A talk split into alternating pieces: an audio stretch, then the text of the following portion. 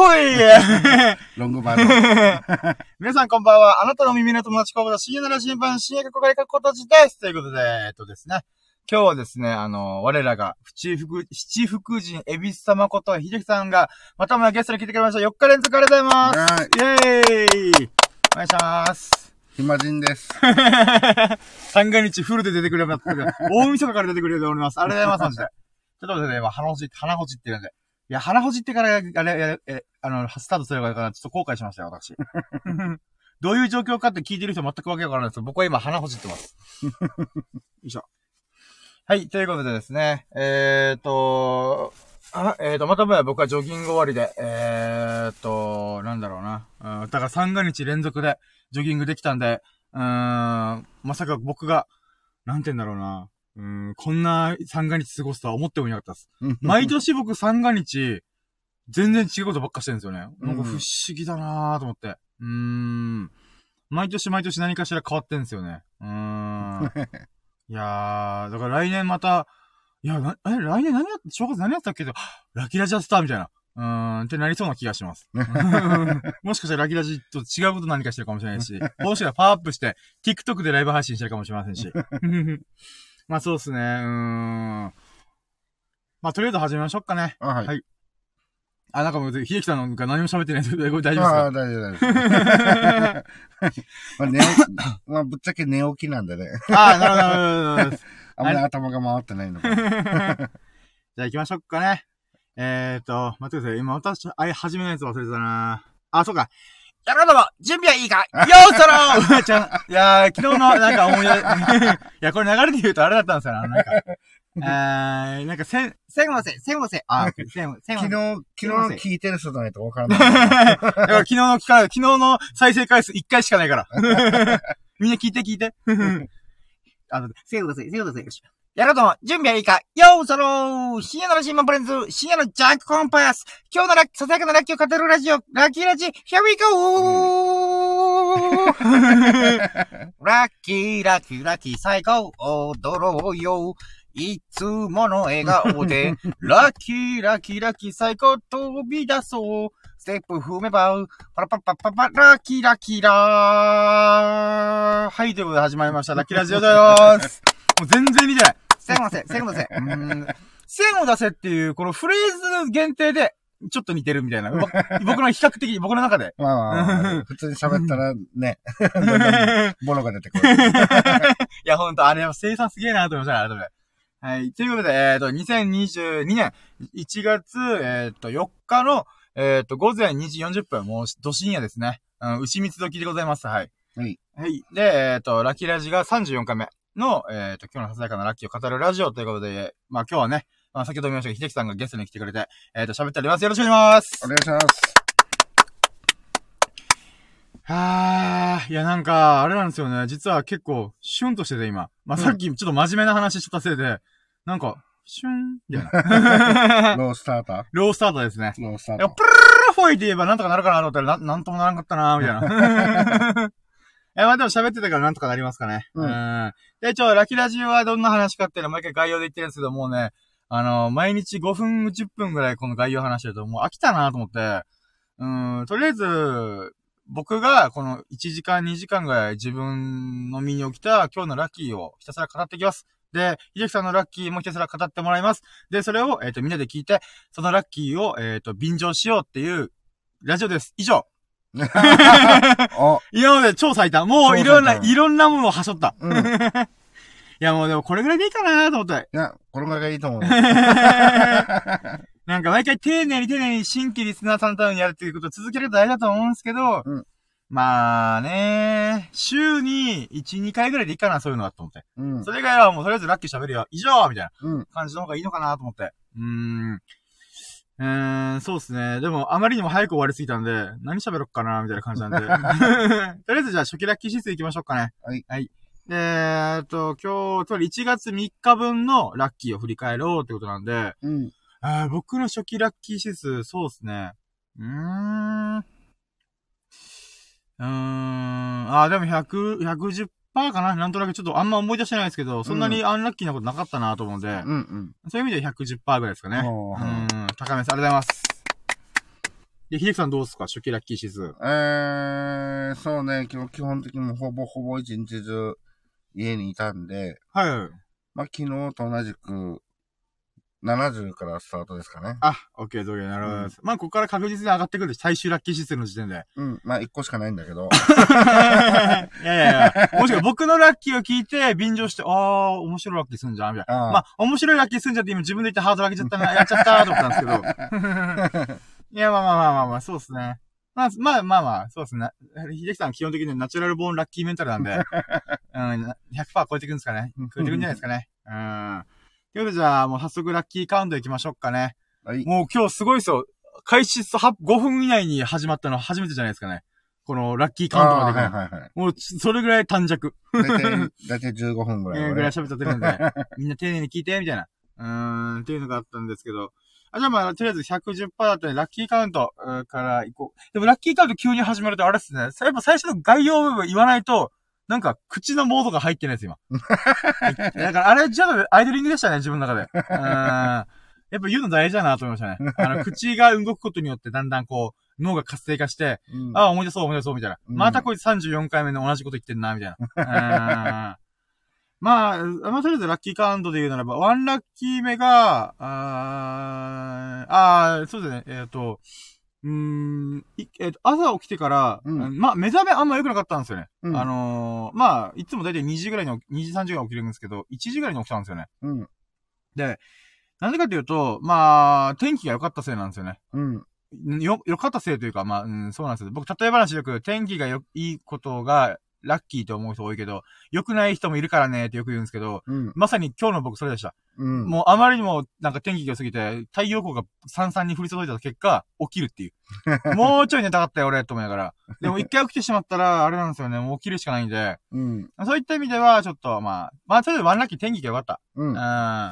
っていうことで、うん、まあ、そうですね。寝を、寝、早く起きちゃった、みたいうん。な。うん。うん。だけど、まあ、天気がいいこと自体はいいことなんで、うんやっぱ晴れやかな気持ちあるんで。うんう。ん。そうっすね。なんか、この、ごめんなさい、ちょっとワンラッキーに引き伸ばしちゃうんですけど、うん。なんか、太陽光で起きるのって、あ、だ、あ、だ、違うな。あ、じゃあ、ある意味、ツーラッキーにしましょうか、これ。あの、ちょっと思ったのが、今日、あ、ね、あー寝起き悪ー、みたいな。うん。お太陽に起こされたわ、みたいな。う。うんーん。で、それで、あの、思ったのが、でも僕って、それでも寝たい時に寝る人だったんですよ、昔、前は。ああ、はいただ、。二度寝三度寝当たり前みたいな。うん。あ、まあ、眩しい。あ、でもいいや、パーンで寝るみたいな。うん。まあ、今でも時々あるんですけど、最近その回数がめっちゃ減ってんですよ。うん。なんでか、なんでかっていうと、多分、体力つき始めてるんですよね。うん。なんか、なんていうんですかね。一回こう、覚醒状態でパッて起きるじゃないですか。うん起きた瞬間に、まあ、二度寝しよっかなーってスーって行くんですけど、寝れなくて結局、スマホいじるんですよね。うん。っていうことが多かったりとか、あとは、なんていうんですかね。うーん、あ、もうとりあえず起きちゃおうみたいな感じで、布団バッて、おこう、掛け布団を引き剥がして、うんもう大急ぎで布団畳んで、うん。えっ、と、や、やるともう完璧にスイッチ入り始めるんで、うん。そういった意味ではもう朝起きてからの、このなんていうんですかね、すぐ動くみたいな。っうん。てことが、なんか回数増えてきてんなっていう感覚があるんですよね。う。うんーん、まあこれはある意味ラッキーなことに気づけたなと思って。うんい。つの間にかなんかこう、起きたらもう二度寝とかせずにそのまま起きちゃうみたいな。うん。っていうのが、増えてきてるなぁと。まあ、これがいいことなのか悪いことなのかよくわかんないんですけど、多分いいことじゃねえかなと思って。う。うんん、なんだかんだで起きちゃうみたいな。うはい。ん、っていうのが2ラッキーですかね。で、3ラッキーが、その後、あのー体重測ろうと思って、うん。あのもうしょんべんがジャバジャバ出たんで、うーん。うーん、それで、あ、これお腹すっからかになったなと思って体重測ってみたんですよ。うんで、昨日のラッキーラジ聞いてくれたらわかると思うんですけど、まあ、秀樹さんにもおしゃべ、お話ししましたけど、うん。焼肉食ってたじゃないですか。うん。もう、もりもり食ったんですよ。うん。で、その結果、太ってるだろうと思ったんですよね。はい。僕、99.6キロを年末3 12月30日に達成して、やったー !100、100キロ下回ったーみたいな。うん。で、喜びの中、大晦日と正月に、あの、屋台で食べたりとか、なんていうんですか、16時間断食は継続したんですけど、あのまあ、焼肉食っちゃったから、また戻っただろう、100キロ戻っただろうと。うん。まあ、とりあえず三が日過ぎてから本格的にもう一回ダイエット始めようみたいな。っうん。て思ってたんですけど、まさかの99.7キロでした。おー。つまり、きあ、で、おと、おとといが99.4キロだったんですよ。うん。だから、あんなに食って、300グラム。300g だったんですよ。うん。だから、うんこ出しまくったからだと思うんですよ。昨日4回ぐらいうんこうんこ出したんで。うそうだね。ーん。に two、two バナナ出したから。いや、ほんと、 two バナナ出したんで。だからトゥーバナナスティック出したんで。まあ、それの影響なのかな。だからスリーラッキーが99.7キロ、100キロ下回ってんじゃん、みたいな。うん。まあ、でそれで気を抜いて、今日一日もりもりご飯食べちゃったっていうのはあるんですけど。うん、まあまあまあまあいいやと思って。で、フォーラッキーで言うならば、あのー、なんだろうな。あーまあ、今日はうんこが全くなかったんですよ。うん。まあだから昨日出し、まあ出しまくったからってことで。あまあそうだね。空っぽだったんだね。んだからなんかちょっと気が抜けちゃったんで、まあちょっとラッキーの順番変わっちゃうんですけど、ラッキーっていうか、なんだろう。うーん。なんて言うんだろうな。食べちゃったーと思って。久まあ々に、でも16時間断食、断食ね、してるから、まあ。なんとかなんとかみたいな。あ、そうだ、えっ、と、じゃあ、フォーラッキーで言うならば、昨日焼肉食ったって言ったじゃないですか。夕方4時半ぐらいから6時ぐらいまで。うん。そっから僕、20時間何も食べなくて済んだんですよ。ああ。焼肉があまりにも大量に食ったからせいなのか、うんうんうんお腹空いてなかったんですよね。うんうんうん。でもさすがになんか、4時ぐらいには飯食おうかなとかいろいろ思ったんですけど、うんお腹空いてないけどなんか食っとくか、みたいな。うんでもとりあえず20時間断食してたみたいああ、はいはい。な。うん、っていうのがフォーラッキーですかね。だからうん16時間断食を超えてまでもお腹が減らなかったんですよね。うん。え、こんなことあるのと思って。まあやっぱエネルギーが、あれなんだろうね。にうんまあお肉お肉だし。そうなんです。でも僕、今まで焼肉、焼きほど、あ、焼肉の食べ放題食べた時って、でも6時間ぐらいで消化し始めて、うん。あーお腹空いた、なんか食べよう、みたいな。うん。っていうなってたのに、焼肉の後に何も食べないっていうのが初めてじゃん、これって思うぐらいびっくりしました。多に分この、まあ、16時間断食を 結構長くやってるから。まあまあのそうですね。それでちょっとこう、やっぱり、体がそういうリズムになってきたのかもしれないですね。うもう慣れちゃ、慣れてきてるんだろうね。そうだと思うんですよね。だからまあそういう意味でまあ4ラッキーかなと。うん20時間断食になっちゃったみたいな。お腹的に、あ、体的にあるんだよ。あ、深夜、あの、こいつ絶対16時間絶対開けるから、うん。じゃあ今食ってるお肉でエネルギー16時間分持たさんといけん。のにしてはうんこよく出したかな、こいつ。まあまあ、取る分は取ったからね、みたいな。どうせ16時間食べないから、こいつ。多分そういうのがあったかもしれないですね。うんうんだからもうよかったなと思って、20時間が、まあ、あと4時間頑張れば24時間だったけど、さすがにちょっとそれはいいかなと思って。うん。一応正直お腹そんなに空いてなかったんですよね。うんいつも空腹で、うわ、お腹空いたみたいな。っうん。ていうのはなかったんですけど、うん、まあなんか食べちゃおうと思って食べちゃったんですけど、うんまあそのせいでもりもり食って、うん、またその後にも 6, 6時間、8時間後にもりもり食っちゃったんですけど、うん。だから今また16時間断食中ですね。今日は10時ぐらいに食ったんで、うん明。日のお昼2時ぐらいまでは、あー何も食べちゃいけないみたいな。これはあのー、16時間後にもし、はいはい。あのー、まあ、16, 16時間経ったから、はい。まあ、お腹もちょっと空いてるし、はい。だからもう、食べるじゃない？普通に。はいはい。さあ、こっから16時間。あーではなくて、うんえっ、と、24時間のうち、えっ、と、16時間空けりゃいいんで、えその後の8時間のうちに2食済ませるんですよ。あ、つまり、えっ、と、16時間経ちました。って言ったらもう16時間経った時点で飯を1回食って、うん。そっからまた8時間後とか6時間後とかに、えっ、と、2食目を食べて、うんえっ、と、またそっから16時間断食。ああ、なるほどね。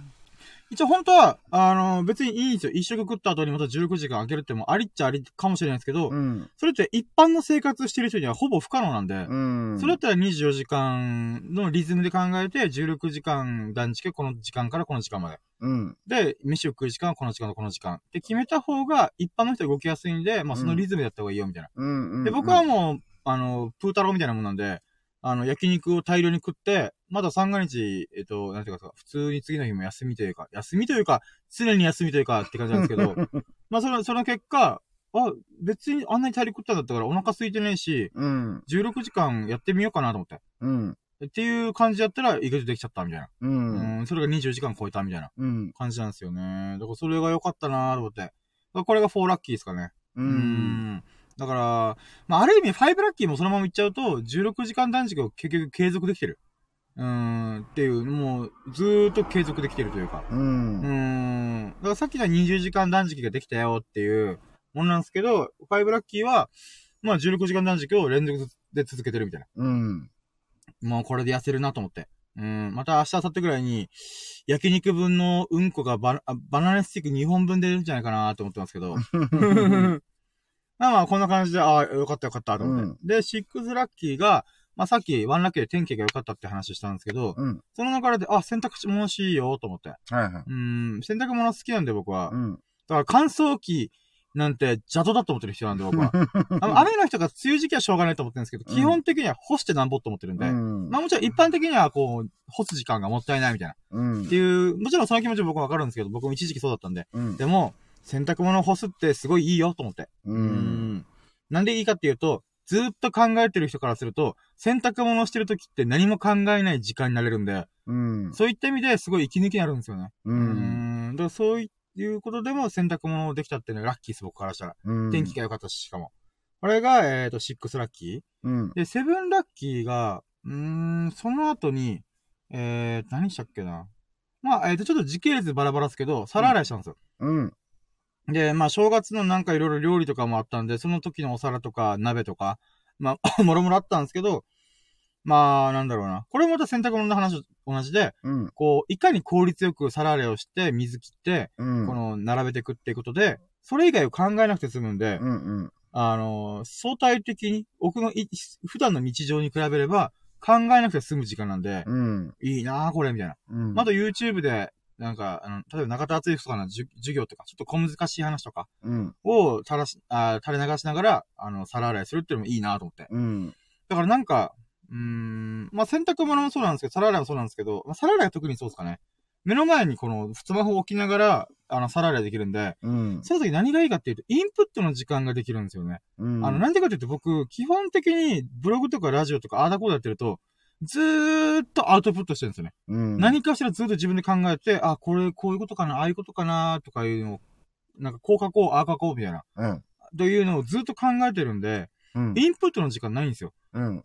これ結構後でガス欠になっちゃうんで、どっかで作れないかなと思ったら、あ、皿洗いの時とかもいいや、みたいな。うんまあお風呂の時でも聞いてはいるんですけど、そういった意味ではなんか、あ皿洗いもなんかこう、インプットの時間と何も考えなくて済む時間ってことで、捉えてもありだな、みたいな。う。うんん、っていうのがありました。それが、えーっと、セブンラッキー？んえーうん。セブン。これがセブンラッキー。うん。で、エイトラッキーが、えーっと、皿洗い終わって、あー、そうか。あれやったんですよ。ちょっと、プチ掃除みたいな。まあ、大掃除しを基本しないんで僕はう。ん。うん、なんか、でも普段からもういろんなもの捨捨てまくってるんで、うん。あんまりなんかこう、そう、大掃除だから大掃除する、掃除するっていうよりは、気になるから掃掃除するみたいな。感じなんですけど、あのー、なんて言うんですかね。処理に困るものはずっと捨てられなかった、捨てられようにもめんどくせえなと思うのがあって、例えばライタうん。ー。ライターがもうしこたま溜まってんですよ。う。うんーん、10年分ぐらい。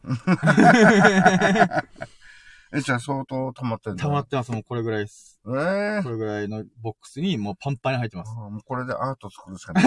あ、そうそう、ちょっとそれもちょっと、あいや、いい、いやそうだそうだ。なんか使えねえかなと思って。で、まあ何をしたかっていうと、うん。僕、ああの、使えるライターもそれもそこにとりあえずぶん投げてたからしてたんですよね。うん。で、これ分別しようと思って。それもう、つかないやつとか、ガスが完璧に切れてるやつうん。を一回分別しようと思って、うんで、使えるやつは使えるやつで、もうこれから日々の中で、えーっと、使っていこうと思ったんですよね。うん。うーん。で、まあ、あと、お香とかも炊くんで、お香のところに置くライターとかも置いとこうと思って、うんまあ、。そういった意味ではちゃんと分別しとこうと思って。うん。だからちょっとややってても、あそれがエイトラッキーです。うんライターの分別。はい。それは使えるやつと使えないやつの分別。うん。で、まあ、ライターの処理ってすごいめんどくさいんで、ガスをずっと抜いて、それで、あの、なんていうか、なんていうか、指定廃棄物みたいな、うん。やらないといけないんで、うーん、それはめんどくさいなと思うんで、結局はまた20年後ぐらいに処理、処理すると思うんですけど、うん。まあ、それまではとりあえず、うん、全部使い切ろうと思って。ただ、一個だけムカつくのが、あの、ガスが切れたんじゃなくて、あの、火花がつかないの。ガスが出ない。とか、もうシンプルにライターの不良品。の影響でガスが普通に溜まりまくってるのに使えないみたいな。うん。かといって分解するのちょっと怖いしなみたいな。なんかもうこれまた放置だ。20年後にまた開けようみたい 自然にこう、なくなるまでな。待つ、みたいな。まあいやもう密閉されててもなくならないと思うんですけど、まあまあ。そうっすね。それでまあ、それがちょっとムカつくなと思って。うん。まあいつかもしかしたらさっきの秀樹さんが今アートって言いましたけど、僕も同じ、同じことわかんないですよ。うん。なんかこれ使えねえかなみたいな。うん。例えば中身を分解して、なんかこう、何か使えないかなとか、このケースの部分を粉々にして、なんかプラスチックとか、まあ、もしくは中の余ってるライター液うん。を、なんか他のライターに移すみたいな。うん。うん。だから、例えば、3分の1残ってる、3分の1残ってる、3つ集まれば、あの、満タンのライターが作れるじゃないですか。うんそ。したら、空の容器のライターで、まだ火花が出るやつに、えっ、と、流し込めば、1本のライター完成じゃん、みたいな。うん。まあ、これだと危ないんで、ちょっと、今はすぐにはやらないですけど、10年後とかに、うーん、なんか、あ暇だな、あ、じゃあライターの写し替えやってみっか、つって。うん。っていう時に使おうかな、みたいな。うーん、まあまあ、そういうことをいろいろ思いましたね。うん。とりあえず、 eight lucky が、ラッキー、あ、ラッキー、ララッキーじゃ、 eight lucky が、えっ、と、ライターを、今、ラッキーとライターを、同じラから始まったから、あれ、どっちだっけみたいな。っていうのがありました。まあえっ、と、それで、えっ、と、ライターを、うーん、できた、分別できたっていうのが良かったかな。うんんで、 nine lucky から、あのーシャグを巻きました。うんあのー、2袋分。うん。うん、これは、まあまあ、とりあえずシャグを巻いた、巻けたっていうのが2時間ぐらい。うん。えっ、と、100本ぐらいかな、合計。うん。100本だ97本ですかね、正確には。まあまあまあ。で、それを負けたっていう時間作れたっていうのが9ラッキーで、10ラッキーが、えーっと、そのシャグを巻く時間を使って映画を見るんですよ、僕。うん。が映画見れたっていうことが、えーっと、ラッキーかな。うん。で、ちょっとごめんなさい、今、ちょっと入り乱れるんですけど、11ラッキーが、えーっと、この、まあ、97本ぐらい、えーっと、シャグを巻いて作ったわけですよ。うん。で、うーん、その時に思ったのが、あ、これ10日ぶりに巻いてるなと思ったんですよね。うん。つまりこれって、えっ、と、いつもだったら僕、3、4日越しに、えっ、と、1回巻くんですけど、あ、1袋分巻いてたんですけど、めんどくせえなと思って、うん。2袋を一気にやって、えっ、と、1週間ぐらい持てばいいかな、みたいな。って思ってたら、意外や意外結構続いて、うん10日ぐらいやってること気づいて、あ、こっちの方が逆に、あのーなんか、節約だなと思って。うん。まあ、それから時間をちゃんと見計らわないといけないんで、そこがめんどくさいんですけど、うん。まあまあ、とりあえずそれができたのが良かったなと思って。うん。うーん。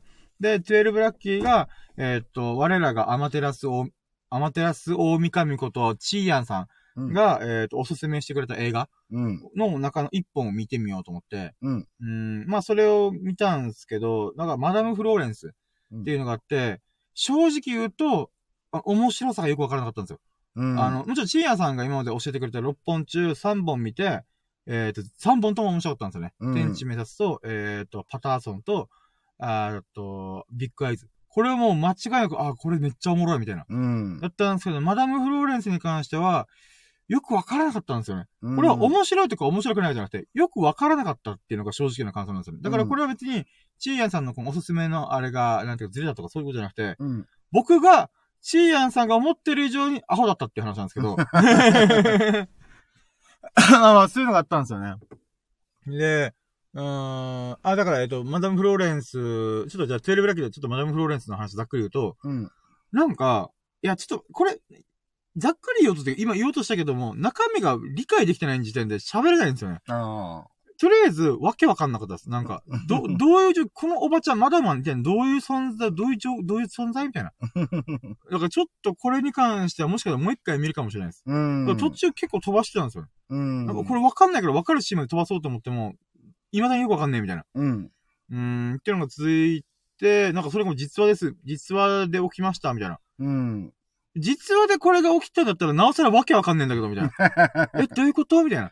いや、ちょっとなんかざっくりの概要とかは文章見たりとか、チーヤさんのおすすめ文章見たりとかして、うん。わかるんですけど、なんか、にしては、なんか、なんか、ええー、みたいな。よくわかんないなーみたいな。うん。うん。っていうのがあったんで、ちょっとこれはね、あのー初めてもう一回見直そうかな、みたいな。うん。うん、せっかくだったら面白いところがちょっとわかるような、うん。うん。これ見てみたい、わか、理解できるまではふ歩みたいなと思うので。まあ、すで、それが12ラッキーだったんですよね。うんで、13ラッキーがその後に、何見たっけなうーん、あー、なんか、異世界漫画系、異世界漫画が僕好きなんですよ。異世界転生ものっていうか、あの、転生したらスライムだったっけみたいな。っああ。ていうのが流行ってるんですよね、今。うん。で、その一個のジャンルとして確立されて、され始めてるんですけど、うん。だからその中で、なんかもう、派生に派生を重ねて、えーっと、ドラゴンが、あの、現実社、現実世界に、あの、異世界転生してきたみたいな。うん。それ、こっちの人間が異世界に転生するんじゃなくて、こあっちの人間、こっちあっちの生物とかドラゴンがこっちに転生するするみたいな。うん。ワープしてくるみたいな。っうん。ていう感じの中で、まあ、転生とは違うんですけど、それで異世界から渡渡ってきたドラゴンがいて、うん。それが、なんか、作品名が、確か小林さんちのメイド、メイドドラゴン。うん。っていう作品があって、一応僕もその異世界転生系好きなんで、あの、知ってはいたんですよ。だけど読んではいなかったんですよね。で、それのアニメがあるってことで、ちょっと見てみるかと思って、なんかもう正直、えっ、と、日常系可愛い系というか、うん。な、ではあるんですよ。ただ、あの、ああ、いいっすよ。一応、だからさっきは秀樹さん操作をしてんなと思ってましたよ。いや、数えてるんだけど、それと。ああ、いやあ、で、まあ、その、小林さんちのメイドドラゴンが、うん。なんかこう、ほんわかする感じで面白かったです。うーん。なんか、あんまこういうの好きじゃないんですけど、なんか、意外といいな、みたいな。う。うんん。あと、急に哲学的なことぶち込んできたりとか、ほう。なんか、哲学的っていうか、よくよく考えてみたら、結構これ深い話してんな、みたいな。う。うんーん、っていうのがあったりとか。うん。うーん。だから、なんか、うーん、急にぶっ込むやん、重いものみたいな。うん。うん、軽いテンションなのにな、みたいな。まあでもそういった意味でもなんか、うーん、不思議な、うん、ま、作品だな、みたいな。う。うんーん。だからちょっとこれは、なんか、なんかしかも時代をちょっと、なんか、うーん、で、アウフィットさせるというか、この小林さんっていう人が、男性っぽい女性なんですよ。女性。女性なんですよ。あで、ドラゴンもメスなんですよ。女性なんですよ。うん人間からしたらメイド服着た可愛い女の子になるみたいな。あ。うん。だけどその可愛い女の子が、確かトールっていうドラゴンの名前なんですけど、うん。そのトールちゃんが、小林さんにすごい、一緒に結婚しようとか、なんかちぎり交わそうとか結構積極的にこうやるんですよ。うん。アピールするんですよ。うん。だけど小林さん、私女性だみたいな。いや、関係ないです、みたいな。うんだ。ったら女性を男性にする魔法もあるんで、みたいな。っうん。ていうのをよく、まあ、ギャグ的な感じでやるんですよね。うん。でもこれって僕すごい不思議な構想構造だよなと思うのが、うん。何ですか？ちょっと LGBT 的なエッセンス入ってんだよなと思って。なんかめっちゃ意外じゃないですか？別にこれ男性でも分かりやすいじゃないですか。でもむしろ男性の方がややこしくないというか、うん。うん。うん。あの、小林さんが女性だからまた他の作品と違う味わいがあるんですよね。うんだからそういった意味で小林さんとのメイドドラゴン結構面白いなと思って。うん。これはなんか、なんだろうな。よくある、なんか萌え系というか安らぎ系というか、うん。なんか日常系アニメうん。とちょっと微妙に違うなと思って。うん。だからそういった意味でもなんか面白かったですね。これが、うんえっ、と、さ、13だっけ？うん。?13 ラッキーですね。で、14ラッキーが呪術回戦を久々に久々に見ました。うん。あの、やっぱ五条悟とか、このし、まあ一回見たことあるんで、うん。あれなんですけど、最近また映画もやったんで、ちょっと見てみようかな、みたいうん。な。うん、でもやっぱ作画とか、こう、五条先生っていう最強キャラクター、味方がいて、うん。そういう、その人のなんか技とかかっけえな、みたいな。う。うんん。まあまあ、これは別になんか、うん。まあ、たまたま見れてよかったな、みたいな。うんやっぱ面白いなと。面白いもの出た出たんで、それがラッキーだなと思って。うん。なんかこれがフォ、え ?14 ラッキーうん。ですね。で、50ラッキーが、まあ、尺全部巻き終わって、ああ、もろもろ落ち着いた、みたいな。うん。っていうタイミングだったんですよ。あ、えっ、と、そのタイミングではなかったんです。その合間の作業をしてる中で、うん。えっ、と、友人から、あのーなんか遊ぼうぜっていう連絡が来てたんですよね。うん。だけどちょっとタイミングが悪かったんで、ごめんね、みたいな。うんいけないわ、みたいな。ってなって、で、今、さ尺を巻き終わって作業を一段落したなって時に、またその友人から、じゃあ今度ドライブ、え、いえっ、と、今、あのドライブ行ける？みたいな。あってやって、あ、ごめんと思って、うん。あの、またもやまたこの、この後にブログ書くからちょっと厳しいわ、みたいな。うん。ちょっとタイミング悪くてごめんと思いながら、うん。あーとりあえず2回誘いがあったってことで、まあそれが15、16ラッキーかな。うん。で、17ラッキーが、えっ、と、そっから、あーえっと、ブログを書き始めたんですかね。うん。で、ブログを書けたってことが、あー17ラッキー。で、18ラッキーが、えっと、じゃあどんなブログ書いたかっていうと、うんあのーまあ、新年3発目のブログなんですけど、あのー僕、年末に、ランニングシューズのソールが半分ぐらいパッカーンって剥がれたんですよ。うん。で、それで、もう大急ぎで次の日には靴用の接着剤うん。買って、自分で DIY したんですよ。うん。で、それの関する記事書いてました。書いてました。うん。で、今 DIY って言ったんですけど、DIY ってなんか日曜大的な結構大掛かりな感じのイメージあるじゃないですか。うん。でもあれってそうではなくて、あの、ホームセンターとかで DIY し、するならここで、みたいな。うん。っていう宣伝文句あるんですけど、DIY っていうのは do it yourself っていう言葉で、うん。本来の意味は自分でやろうみたいな。うん。自分でやってみようみたいな。うんって。いう感じなんですね。だから、あのー自分でやってれば何でも DIY なんですよ。極端な話。だから、僕は靴の接着剤塗るだけでくっつけるだけなんだけども、それを専門の業者とか職職人さんにお願いして、せずに自分でやるみたいな。うんうん。これでもう DIY なんですよね。だから、め、あの、あ、今、今、危ない、危ないホームセンター。今、びっくりした自分でちょっと、じ場所がバレること言いそうだったと思って。あ、あ、ちょちょちょちょ、みたいな。M から始まるホームセンターみたいな。まあ、ホームセンター行ったんですよね。うんうん。あ、てか、ホームセンターである大掛かりなやつが DIY みたいなうん。感じに思われるんですけど、do it yourself っていう概念っていうか考え方で言うならば、自分でやってりゃもう何でも DIY だよなと。うん。だから実際も DIY だと僕思ってるんですよね。うん。まあでも、曲、もともと DIY という言葉が生まれる発祥は、えっと、イギリスだったんです。イギリスだったかな？うん。ヨーロッパにしよう。ヨーロッパ。うん。で、あの、第二次世界大戦って、大体主戦場がヨーロッパだったんですよ。あの、ドイツとドンパチやったりとかしてしてたんで、うん。あの、その国土とか街が破壊されまくったんですね。で、その結果、その市民、あの、国民側から、こう、こう街を復興させんぞ、イエーイみたいな。っうん。ていうことから、do it yourself っていうスローガンが掲げられたっていうのが歴史なんですね。うん。で、そっから、えっ、と、まあ、みんなでやるぜ、つって、家をもう一回再建させるみたいな。うん。で、それがヨーロッパにこう広がってって、その流れが。そのムーブメントが、本来戦争が起こってなかった、あ、戦争がに参加したけど、アメリカは主戦、主戦場じゃなかったんで、ピンピンしてるんですよ。うん。で、その文化のカルチャー、あ文化とカルカルチャーか、カルチャーがアメリカにわ渡って、その時にアメリカは、えっ、と、もうバブリー。1920年代とか1950年代でもうアメリカはもう、まあアメリカンドリームと称されるぐらい、もう狂乱の時代だったんですよね。うん。で、その結果、えーっと、まあ、み裕福な人が増え始めたんです。裕福というか、豊かな生活ができるようになったんですよね。その結果、自分で、こうやってみようっていう、あの、ものがあ変化して、日曜大工的なエッセンスに切り替わったんですね。うん。もともとは、あの、街を復興させるぞだったんですけど、えーっと、アメリカに渡った時点で、アメリカでは裕福だったんで、えーっと、自分でやるっていう楽しみをた、あ楽しみを、えー自分でやることを楽しもうみたいな。うんっ。ていう感じになってったんですよ。で、それが世界的にバッて広まって、うん。まあ今、今のこの DIY の文化、do it yourself の、えっ、と、なんか、みんながイメージする日曜大工的なうん。感じが広がったみたいな。うん。って感じなんですけど、まあ根本理念は、自分でやってりゃ do, it yourself だよみたいな。うん。DIY だよみたいな。だから僕のこの今回、まあな話長く、なまあそこら辺も書いたんですけど、えっ、と、その接靴用の接着剤を買って、まあ人生で初めて靴用の接着剤買って、それで、こう、なんていうんですかね、うん、塗り塗りして、うん。乾かして1日2日ぐらい。とかやったのもまたいい経験だなとか。う。うんん、で、うん、なんていうんですかね。うん、もうこの DIY 精神がちょこちょこつき始めて思ったのが、うん、なんか、物に愛着が結構湧くんですよね。うん。で、僕もともとこのランニングシューズ自体もう7年履いてるんですよ。あ、うん。で、7年経って、やっとソールが剥がれた。で、僕、人生でソールが剥がれたことないんですよ。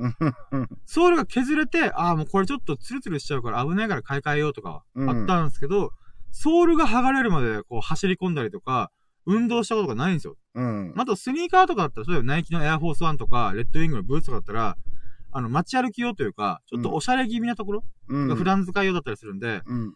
運動するものではないかなかったんですよね。うん。だからそういった意味でも、ランニングシューズがパカって、こう、ソールが剥がれたことも、ちょっと嬉しかったんですよね。うん。で、それを自分で接着剤買って、ぬりぬりして、1日2日、こう、紐でぐるぐるにし、ぐるぐる巻きして、うん。こう、くっつけて、みたいな。っていうのもまたいいなと。だからうん7年経ったランニングシューズを、これだったらあと3年使えるなと思って。うん。また接着剤が剥がれたら、また、ペタペタ貼って、またランニングシューズを使い込めばいいんだよ。うん。だからソールが剥がれるまで永遠と使えるなと思って。うん。で、さらに僕は裁縫セットも持ってるんで、あ自分でズボンが穴開いたら自分で縫う人なんで、うん。あのー、たとえ靴が何かしらこの靴部分、布の部分が破けたとしても、私は自分でもう、裁縫セットでピーって糸引いて、うん。こう、チクチクチクチクしながら、あの、もうこの3年ぐらいこのランニングシューズ使ったろうと思って。うんう。ん。だから10年後もののランニングシューズ、10年の付き合いになるランニングシューズってまたいいなと思って。うん。うーん。これが革製品だったらちょっと話変わってくるんですよね。革の裁縫ってすげえ難しいんで。ううん。ん。だから布製のランニングシューズで、まあ激しく使うけど丁寧に使い込んでれば、まあ結構長持ちするかな、みたいな。うん。だから、ぶなんかこれがいいいなと思って。プチミニマリストを目指してる僕からしたら、いろんなものを、なんか、あー買う人だったりとか、家に全く何もない人。なんかよくミニマリストってそういうイメージあるじゃないですか。うん。だけど、なんか僕の中では、ミニマリストだからこそ DIY やった方がいいよなって思う感覚があるんですね。うん。えっ、と、まあ、ミニマリストで誤解されやすいんですけど、あの、どっちかというと、自分が大事なものをちゃんと選ぶっていう思想のもとに、あのこの、なんていうか簡素的な生活うん。何もない生活っていうのができてるんで、別に何もないことがミニマリストなわけじゃないんですよね。うん。あの、自分にとって大事なものを厳選できてる状態がミニマリストなんですよね。うん。うん。だからそういった意味では、なんか例えば靴の接着剤とかああだことは準備、あの、なんていうんですか、クリーナーとか買っちゃうと、物がいっぱい増えちゃう。うん。だけど、長い人生で見たときには、僕はランニングシューズは10年使ってるって考えたら、そっちの方が、すごいミニマリストだよな、みたいな。うん。わ、わかります？これ場所は取っちゃってるけど、あの、うんこの接着剤とか、この道具関係で。うん。取ってるけども、靴自体は僕は全く買い替えてないみたいな。うん。これもまた、なんか、うーん、なんていうんですかね。長いスパン、人生を俯瞰で見た時のミニマリストだよな、みたいな。うん。だから、これ、ある意味、ちょっとミニマリストで行き過ぎた人、まあもちろん僕と思想が違う人は別にかも、それは構わないんですけど、今で物が溢れてるからこそ、この、靴とかも、あの、まあ、靴、靴は例えたんですけど、あの、道具とかも、いらないなと思ったら捨てて、また買えばいい、必要だったら買えばいいんだよ、みたいな。うん。っていう発想をする人がいるんですけど、でも僕それあんま受け付けられない人なんですよね。うん。それって、わかるよわかだって、これが消耗品だったらわかる。例えばなんかクリップとか、うん。あの、ホッチキスとかだったら。うん。でもなんか、うーん、本当に大事なものを、なんか、うーん、大事に扱ってる方が、ほん、本当は豊かなんじゃないみたいなうん。感じがするんですよ。だから靴がもう、はい、これ履けなくなったから、はい、捨てて新しいの買うみたいな。うん。っていうサイクルで行く人もいるのかな？なんかこう、過剰にミニマリズムが進んでる人って。うん。でもそれは豊かではないよなって思うんですよね。うーん。だから結局ミニマリストを目指すんだったら、豊かな人生を送るためにやってるものであって、うーん。なんか消耗する人生歩むのはまた話変わってくるよな、みたいな。っうん。ていうのをちょっといろいろ、ちょっと長ったらく喋ったんですけど、まあこんなことを書きました。う。うんーん。だからまあ本当いい学びとか気づきがあったなとこのしうんランニングシューズを修理するっていう過程で。え、待って、これで今18ラッキー？え、うんあ、で次だから19ラッキーですかね。うん。で、まあブログを書いて、えっ、と、19ラッキーは、何したっけななんか、そろそろもう後半に差し掛かってるんで、あれなんですよね。あれ？これじゃあ25ラッキーしかいかない。今日31いけると思ってたのに、と思って。まあ、19ラッキーじゃあ、そっから、えー、っと、うーん、何したっけな？何したっけ？ブログ終わった後。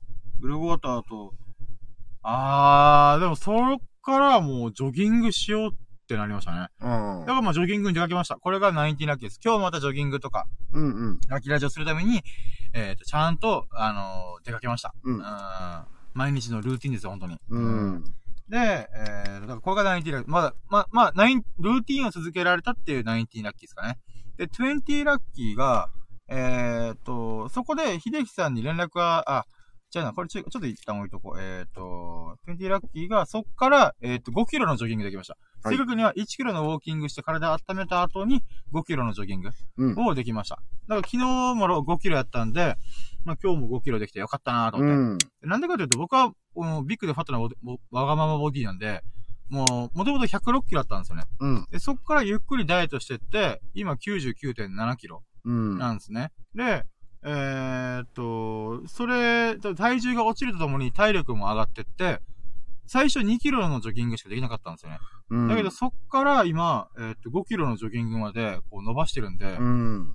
ああ、で、でしかもそんなにきつくないんですよね。おうん、もちろん、もうちょっと伸ばそうとも伸ばせるんですけど、うんうん。あの、まだ体重が重いんで、うんこれが7キロ、10キロとかいっちゃうと、膝壊したら怖いなと思うんで、今はまだ5キロぐらいで止めてるんですよね。うんうんうん。うん、だけどまあ、それで、息切れせずに、ずーっと疲れ、あんま疲れ感じずに、こう、ジョギングうん。できてるのってすごいいいことだよなと思うし、うん。かつ、えっ、と、なんて言うんだろうな。うんなんかスピード上げたいと思う時もあるんですけど、基本的には本当走るペースに近いぐらいの、ゆっくりジョギングしてるんですよね。うん。うん。だからなんか、うーん。でもそれもまた気持ちいいからよか、いいかな、みたいな。うん。とか、あとは、まあ、それすらもできなかったですからね、以前は。。うんうん。もう2キロでゼーハーゼーハーというか疲れたーみたいな。うん、今は5キロ走っても何の問題もないみたいな。ううん。ん。だからこれもラッキーですよね。そういうことを感じれる状態になってるのがいいなとう思って。ん、そうだねラ。ッキーと思って。でこれが20ラッキーで、うん。21ラッキーが、そう、そっから秀樹さんが来てくれたんですよね。うん、で、あの、僕が一応 LINE 送ってたんですけど、あの、やって、やってるんで、もし都合が合えば、ぜひ、みたいな。送って、うんあのーなんか返信が来てなかったんで、あ、今日忙しいのかなと思ってたら、うんなんか僕がジョギング終わって、この、クールダウン運動、まあ、準備運動をみたいなうん。ことやってたら、急に秀樹さんの車が来て、ほ、あれまさか、七福神、エビス様みたいな感じで。ちょっとサプライズ気味だったっていう。そういうことで、ちょっとそれが20、え？えっと、今何個だ ?21。21。21。そうだよ、21ラッキーですかね。うんで、22ラッキーが、えっと、ラッキーラジやってたと。うん。うん。で、まあ、23がある意味、秀樹さんも共に、えっと、ラッキーラジできた。ラッキー来てくれたともラッキーなんですけど、あれはもうサプライズ的な意味のラッキー。あの、ラッキーラジやってくれたってラッキーはまた別味なんで。うん。うん。これが22ラッキーですかね。で、もうここら辺でもう一旦あれなんですよね。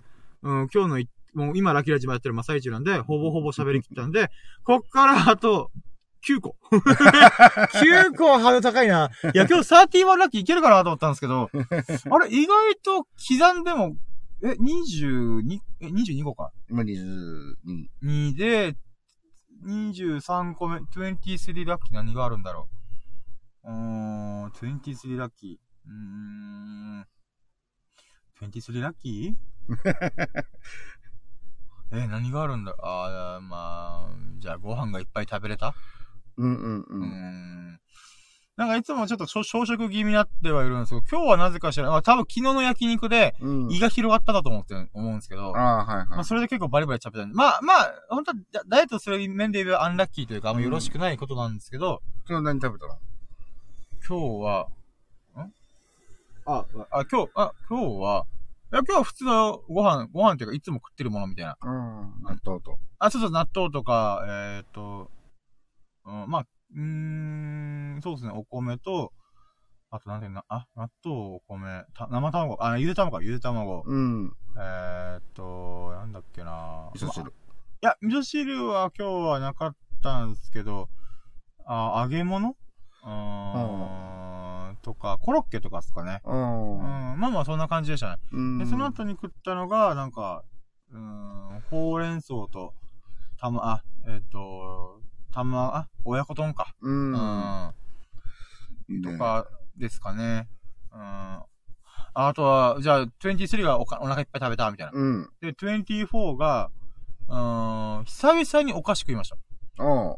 うん。あ、一応もう、じゃあ昨日の時点で、あの、焼肉のデザート食べてはいるんですけど、うん。なんか家でお菓子を食べることが僕本当に最近なくて、うん。あ、久々だなと思って。うん。だそれで食べ過ぎちゃいました、また。ダイエットしてる身としてはアンラッキーなんですけど、うん。まあ、一回いいよな。三回日また追ってみしいと思って。明日から、明日からっつって。あ、まあ、あ 何が明日だバカ野郎みたいな感じなんですけど。まあ、とりあえず、そうっすね。久々に甘いもの食べたんで、おー、いいね、みたいな。しかもリラックスしてて、あ甘めのやつね。まあ、チョコレート菓子とか、うんうんなんか、あの、タルト的なものとかうん。うんを食べて、あーまあ、久々にこう、ザ甘みみたいな。うん。まあ、甘党、元々は僕は甘党なんで、ああ、そうだよな。でもこれで、これを、で、味しめて、また自分でコンビニでいろいろお菓子買っちゃったら意味ないよなと思って、うん。もうほんと、その場にあるものだけ食べて、まあ、そうですね。それが24ラッキーですかね。甘いもの食べて。まあ、まあ、ご褒美みたいな。そうですね。もう三が日頑張ったんだ、私は。そうっすね。はぁ、それでまだ、24か。25何があるかな 今日うんこしてねえからな。うんこがあればもう、1、2、1ラッキー、2ラッキーぐらい稼げるんですけどね。いや、うんこ、うーんそうっすね。あ、じゃあ、うんこがしてないってことはまた僕の中で希少価値が高いかもしれない。昨日うんこしてなかった、しなくて。昨日4回やって今日0回でどういうこと？みたいな。そうだね。そうそうそう。あ、じゃあそういった意味で、じゃあ、うんこした、うんこしなかったことはまたラッキーなんだよってことで。うん。それは便秘だとかみたいに、こう、お腹になんか残残ってんな、みたいな。うん。ではなくて、シンプルに何も便意がないみたいな。うん。出すものないしねすっから噛んだな、みたいな。うん。胃腸さん頑張って、みたいな。うん。っていう感じだったんで、じゃあ25はうんこがなかった日でした。うん。もう、なんとかこう31個にするためにか、かさ増しがすごいですけど。まあ、26、26個目ラッキー何かあるかなあと5つ、なんとか出したい。ここまで来たらあと5つ出したいな。うーん、何があったかなあ、そうだ、忘れてた。リップクリームを使ったんですよ。唇治りました。そうだ、そうだ、そうだ。あの、大晦日から僕、唇が荒れて染みてたんですよ、ずっと。うん。で、あの、リップクリームを人生で初めて買って、もう塗って、うん、うん、うん、みたいな。っうん。ていうことをやったよっていうのを、まあ昨日、昨日ぐらいかな、喋ってたんですけど。いやーだってことは今日からハムハムはしてないいや、どうも。もやってます、やってます。あ、やだ。あの、リップクリーム、せっか、あの、僕は、えっと、数年以内に女装するんで、うん。女装するというか、女装というものをた体験してみたい。うん。スケボーとか、バンジージャンプと同じように、僕は女装というものを体験してみたい。っていうのがあるんで、その中でもリップクリームはもうリップクリームを使い切るまで、もう、うんまんまやっとこうと思って。まあでもそれは置いといても、あの、唇が治ったうん。っていうことがすげえ良かった。やっぱヒリヒリしてて最高と思って。うん。ソースつけて食べても全然ヒリヒリしないという。うん いやー、本当大事大事と思って。うん。まあそれが、まあリップクリームの影響だったりとか、あとみかん食べたりとか、ビタミン取ったりとかしたんで、えー唇が治ったんで、それが、えっと、20、え？シックス。6。あ、あれだよ、さんもう。あと5個あと5個待っていや、でも、今のやつ、大事なやつ忘れてたんで、だってこの2、3日ずっとそれで悩まされてたんで、うん。そういった意味では大事っすよね。ううん、ん。よく思い出した。うん。で、26? えっと、待って、今、20え？うん今が26、ねうん。そで、次が27。う。うん。27。27ね。ついにもう出すもん出し切ったぞ。だけど、こっから出すのがラキラジだからな。27ね。27。27。ええー、待って、何があるかな ?27。27、27。うーん。あー、そうだ。あー、思い出した思い出した。あの、僕、ジョギングするときに、中田敦彦さんの YouTube 大学が大好きなんで、中田敦彦さん大好きなんで、うん。YouTube 大学よく聞くんですよ。うん。で、えっ、と、最近ちょっと、昔聞いてたやつをもう一回聞き直そう月間が入ってるんですよ。うん。でキャン僕僕の中で、再び YouTube 大学をっていうキャンペーンをしてるんですけど、うん。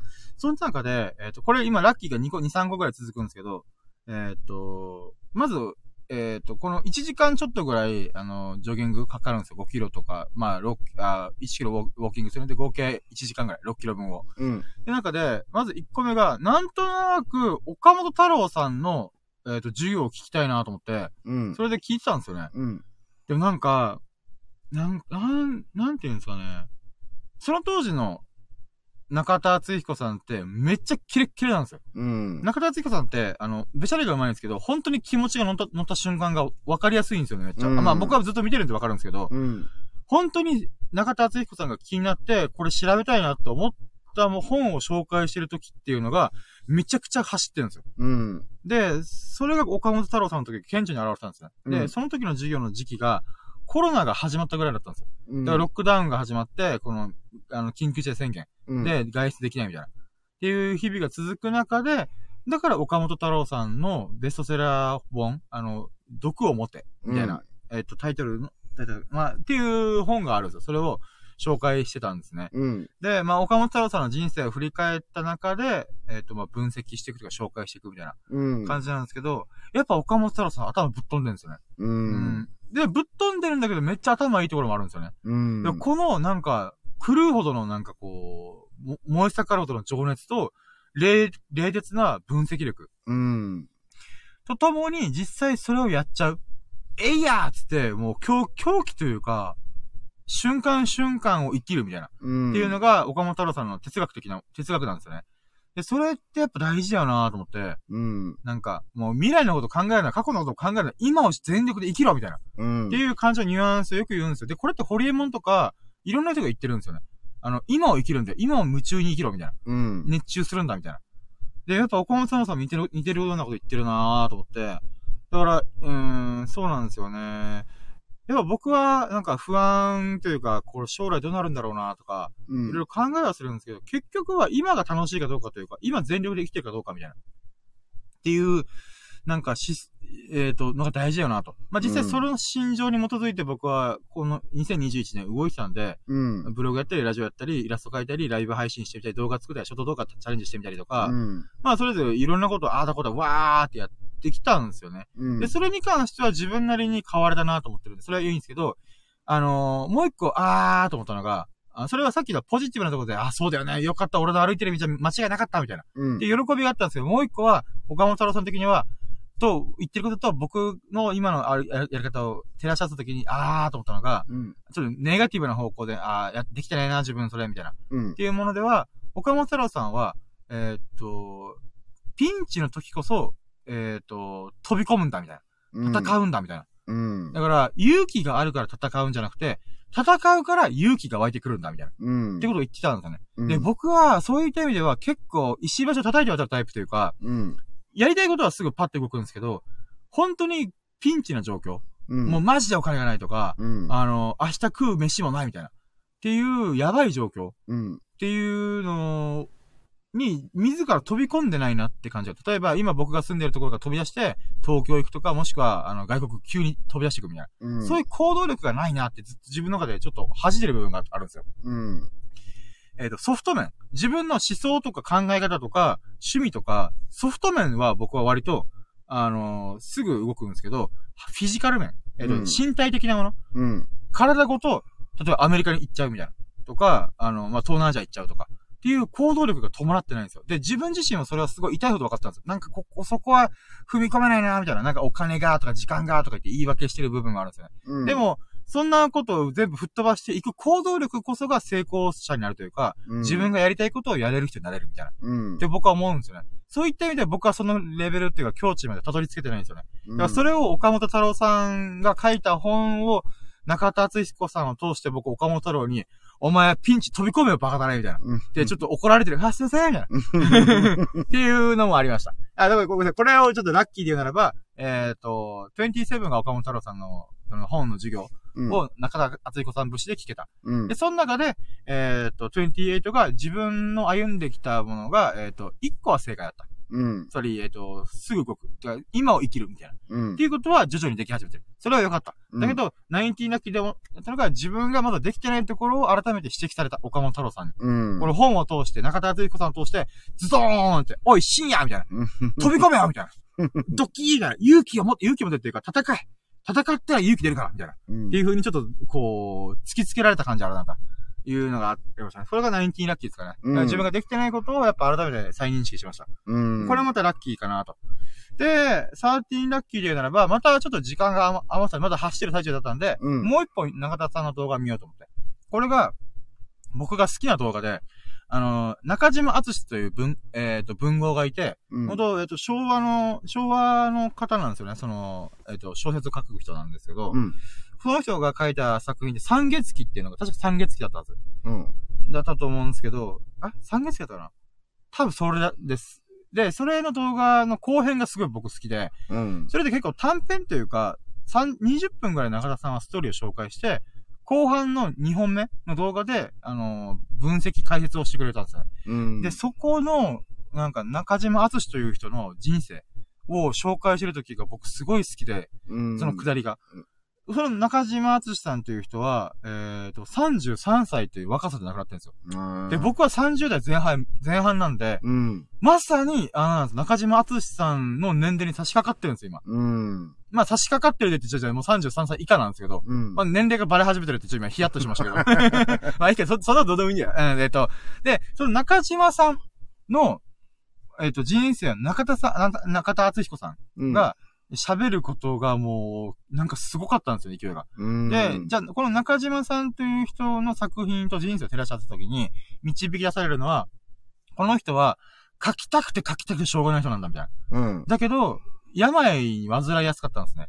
昔から病弱で喘息持っちゃったんですね。うん。で、死因が確か肺炎だったかなあとか亡くなっちゃったんですよね。で、その、そういう部分は、直接的に書かれてない作品には。だけど、あの、作品をちゃんと通して読んで、いくつか読んだら、中島さんはこういうものにスポットライトを当てたいっていう人なんだな、みたいな。ーうん。っていうことを中田さんがめっちゃ説明してくれるんですよね。うん。で、この、よく文豪って、自、自ら命を絶つっていう人多いと思うんですよ。印象的に。例えば、うん芥川龍之介さんとか、うん太宰治、太宰治さうんんと、か、まあ、それ以外のこの文豪っっていう人は、割と自殺したりする人が多いと思うんですよね。もちろん命を削って書いてるんで、それはしょわかる、わかるというか、そういうもんなんだな、みたいな。っうん。て思うんですけど、やっぱり一般的にはそっちの方がフューチャーされやすいんですよ。だって、誰でもが芥川、芥川龍之介とか、太宰治さんは聞いたことあると思う人間失格とか、うん、うんあの、羅生門とか。うん。なんですけど、僕はこの、本当は中島敦さんこそ、スポットライトが当たるべき人なんじゃないかって思ってるんですよ、人生に。うん。どういうことかというと、この人は33歳で自分で命を絶つんじゃなくて、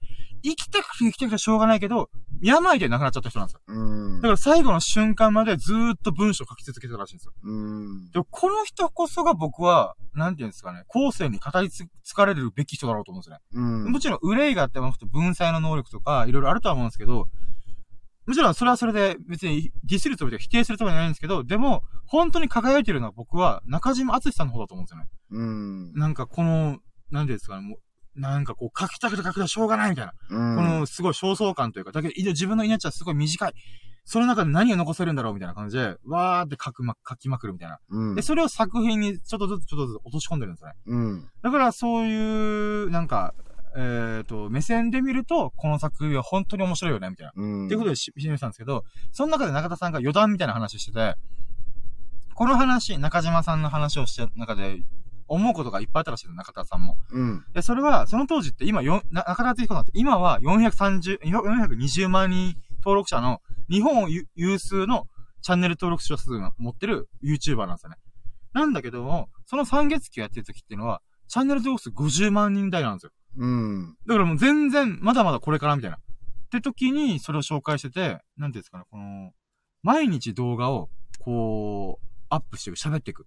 っていうことが、自分の中ですごい、なんか、ライフワークというか、あの、喋りたくてしょうがないんだ、俺は、俺は、みたいな。だから、一時期毎日投稿してたけども、それがあまりにもちょっと大変すぎるから、なんか、週2、3ぐらい、2、3本ぐらいにしよ、みたいな。うん。っていうことやってたんですけど、そしたら自分の心がよよどんよどんだらしいんですよ。本当は俺めっちゃ喋りたくてしょうがないのに、うん。大変だからとかっていう理由で抑え始めたと。だけど、そうした方がむしろ不健全だったと。っていうことをおっしゃってたんですよ。うん。で、僕、このくだりが本当に好きで、もう何回も見てるんですよね。もう泣きながら見てる日もあったああるぐらい、うん。この、喋りたくてしょうがないんだよ。だからみんな俺のこの叫びを聞いてくれみたいな。うん。俺はこっからもう100万登録いくぜみたいな。もうそれぐらいガッツ溢れるし時期だった。今はちょっと、あの、スローダウンしてる時期なんですけど、今、今この瞬間は。うんだからその当時はめっちゃもう、カッカカッカしてるというか、うん。もう、ひな、ひな玉状態みたいな。でもやっぱ僕はその狂気をはらんでる時の中田さんが一番好きなんで、なんか本当になんか、文豪だよな、この人みたいな。う。うんん、本当に中島敦なんか乗り移ったかのような、なんか、この、命の火を燃やしまくってるみたいな。うん。だからなんかやっぱ岡本太郎さん、中島敦さん、中田敦彦さんを見て思うのは、今を生きるみたいな。うん、今できることは死ぬ、もう死んでは何もできなくなるんで、生きてるこの瞬間にどれだけ、なんか、ね、熱狂的、狂ったようにできるか、クレイジーに、こう自分がやりたいことをやれるかっっていうの、が、大事なんだな、みたいな。大事っていうか、今の僕にはそれが必要みたいなうん。感じをなんか改めて思いましたね。これが13ラッキーで、13ラッキーはこの中のどれかに入ってると思って今13ラッキーにします。もうなんか、あれです。普通にこういう素敵な動画見れたよっていう喜びでバーって喋っちゃったけど、あれ待って感動せしたと思って。まあでも多分13ラッキーが言ってるっしょ、多分。う。うんん。っていうことでした。ああ。もう、ちょっと、なんとかか絞り出したね。駆け込みましたよ。いやー、思い出す、思い出せば喋れるもんですね。むしろ、後半の25ラッキーからの方が怒涛でしたからね。いやー、とりあえず喋りましたよ。いや、だからちょっと最近やっぱ、もう一回小説とかアートとかを、あの、読みとこうかなと思って。うん。うん、最近ちょっとアウトプットばっかだったんで、ちょっとペースを落として、えー、アートとか、うん、やってみるのもいいのかなとか、うん僕はいろいろ思いましたね。うんいやー、ご清聴いただきありがとうございました。長く喋ったなま、まい。まあでも31。31出しましたね。えー、ありがとうございます。ということで、えっ、と、じゃあ、秀樹さんの、えっ、と、ラッキーを聞きましょうかね。ああ、まあ、もう、お願いしますもう、もう僕はもう、本当にシンプルに、あのーはいまあ一応あの、最終的に、まあはいまた今日もこっちに来れて、うん、うん。まあラッキーラジも参加、イェーイみたいないや、。まあ、ありがとうございます、私は。うん。で、一応、えー、今日のなんやかんやで夕方に、はい。あのー、まあ、うちのおじさん出かけて、はい。あ、えっ、と、早い時間に出かけてて、それから夕方6時に帰ってきたときに、はい。あの、虫だよ、みたいな。はい。あ、あで、あ、あ、おつって部屋から出て、はい。今日も、なんと、はい焼肉でした。おーいいっすね、いいっすね。え、おととい食って今日も焼肉みたいな？おとといだよね、食ったの。で、つ、1日に食べたって言ってたんで、うん。元日に食べたって言って、僕がそれに影響を受けて、昨日は焼肉屋さんに行って、今日まさかの秀樹さんが、また焼肉お。三が日、このラキラジ二人組、あれですね、焼肉三昧みたいな。焼肉のリレーしてる。いやー、今日も焼肉、イェーイみたいな。うーん。で、俺、またあの、えー、いえ、え、まあ、前回の焼肉もそうなんだけど、はい。あれだよ。あのーうちのおじさんがね、少しこう、なんか勘が取れないのか、はい。あのー野菜、ずっと前に野菜炒めとか、はいあのーフライパン使ってこうね、あのー野菜炒めたりとかして、あはあ、もう美味しいねって食べてるじゃない？うーん。で、あのー焼肉やるときも、はい。あのーおじさんキャベツをた、キャベツ買ってくるわけ。やっぱ野菜もはいはい。取らんとな、つって。はい、いいでじゃないですか。はい。うん。ほんと、キャベツ半玉をザクザクって切って、はいはい。で、ドレッシングかけて食べようみたいな。ああ、いいじゃないですか、いいじゃないですか。はいはい。ね、あのー俺、俺自体がドレッシングあんま好きじゃないんああ、はい。だよね。はい。おじさんはもうこうたっぷりかけて食べるんだけど、はいあの、ドレッシングってわりかし、あのーなんて言うんだろう、酸っぱい感じがちょっとあって、あ、酸っぱい感じっていうか、おじさんが酸っぱい系のドレッシングが好きで、ああ、酸味がある方が好きなんですね。うんで、どっちかって俺はまあごまとか、はいはい。こってり系というか、味が強めっていうか。うん。はいはい。なんだけど、おじさんがもうこのちょっとね、酸味がすあるようなドレッシングが大好きだから、はい。あのーそれしかなくて、はい。で、もうしょうがないからもう俺は、その、焼肉焼いてるプレートに、このキャベツパって乗せて、ああ、はい。野菜炒め的な感じと？いうか。うはいはいはい。あと焼肉の、この、あれじゃない？肉汁っていうか、はいはい。その、うんそ、まあ味がついてる肉だったりもするんで、に、がこう、ちょっとこう、ついて、はいはい。で、しなしなってなった頃に食べたらめめっちゃうまいから、うーん。だからうん焼いたら美味しいかって言うん、言うんだよね、おじさん。はい。いや、だから、別に、野菜炒めても、こうね、炒めたら美味しいじゃない？うんはいはい。しかも肉汁ついてますかうらね。ん。それは美味しいでしょ？みみたいな。はいはい。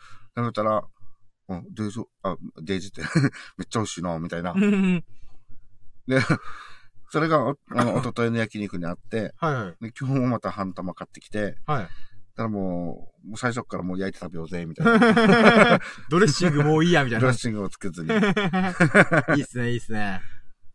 なるほど。でいや、まあ、普通に焼いた方が美味しいでしょ、みたいな。うん まあ、あの、出来事としてはもうそれぐらいしかないんで、あ、いやいや、いいラッキーですよ。僕めっちゃ今、ああ、明日ラッキー焼肉行こうかなと思いました。またリレーしなきゃいや、でもさすがにもうよ、4日だったらダイエット始める、ダイエットを本格的にもう一回うん。再始動するんで。まあまあでもいい話です、本当に。うんありがとうございます。と、それと、はいえー、最後にね、また明日、えーから、また仕事が再開するので、はい3ヶ月終わってね。はい。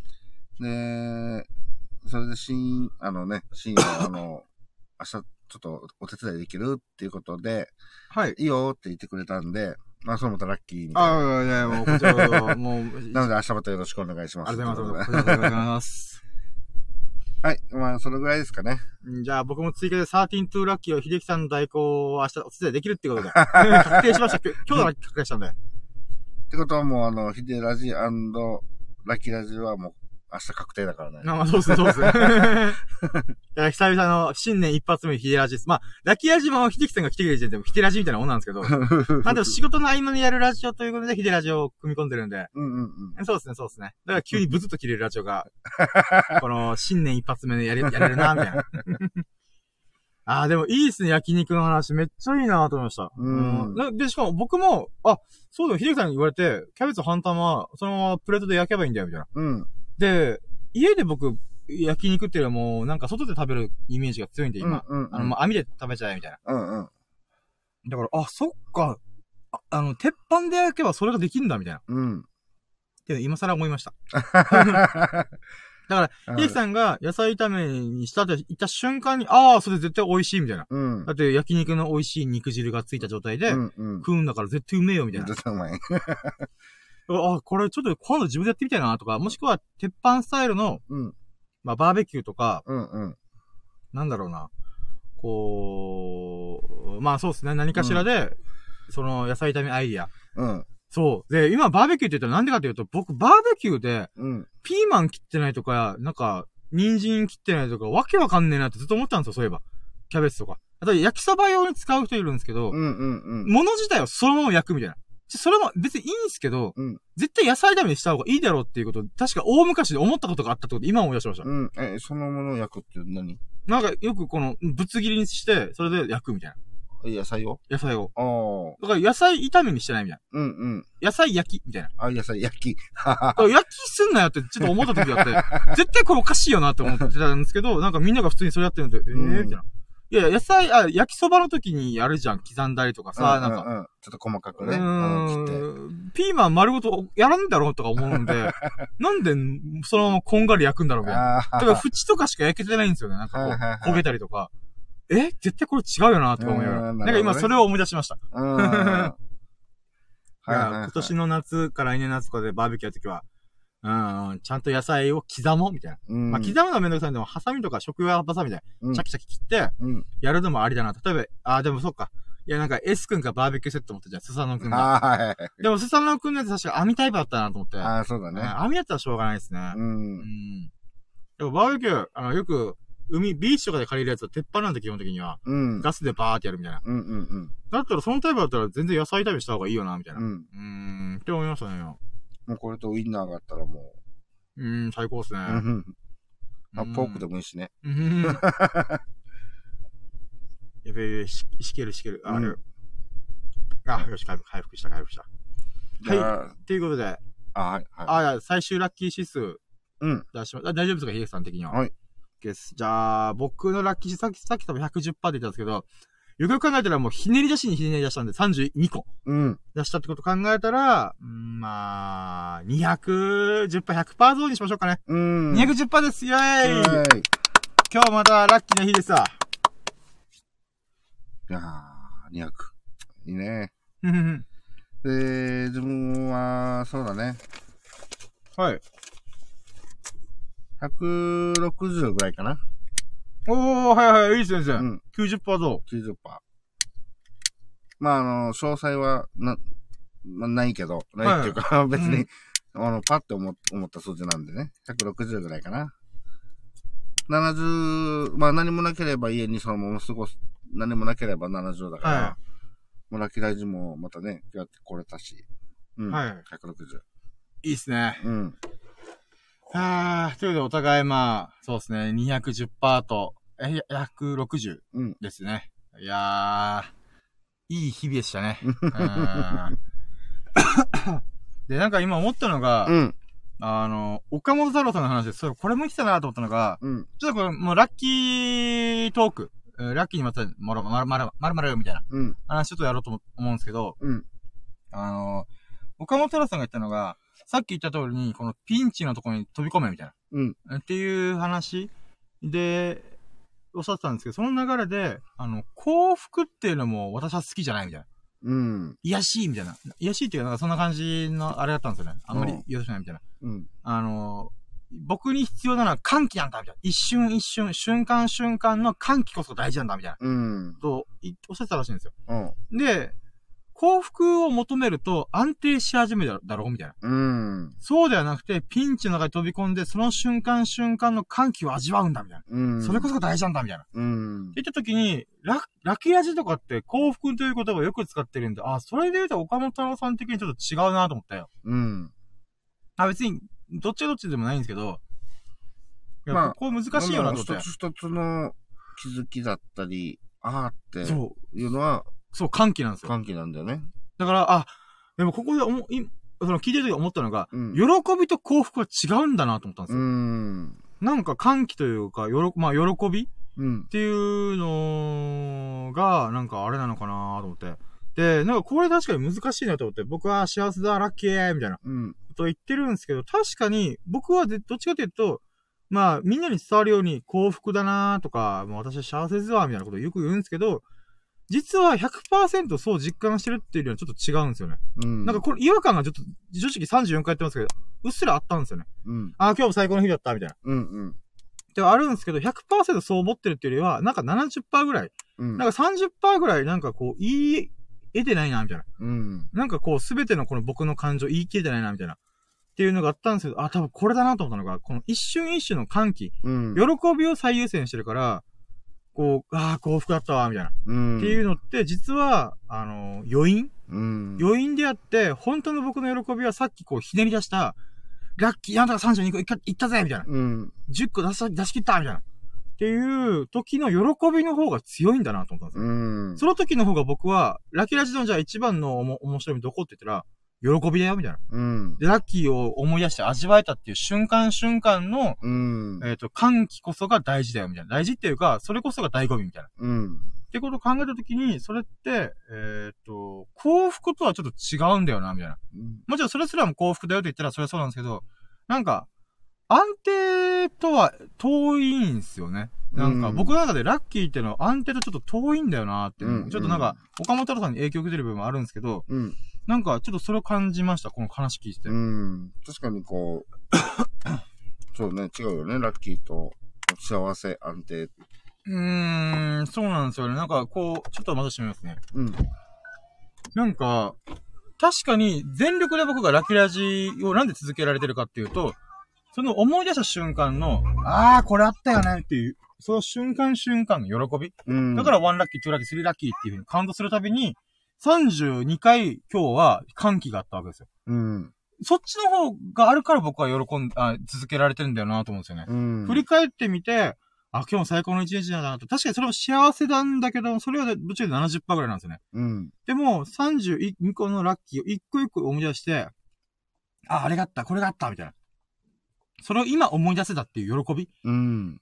あの、過去の話であるけども、今この瞬間より、喜べたいる状態うん。の方が120%悠々に超えてるんですよね。喜びというか、テンションの高さっていうか。うん。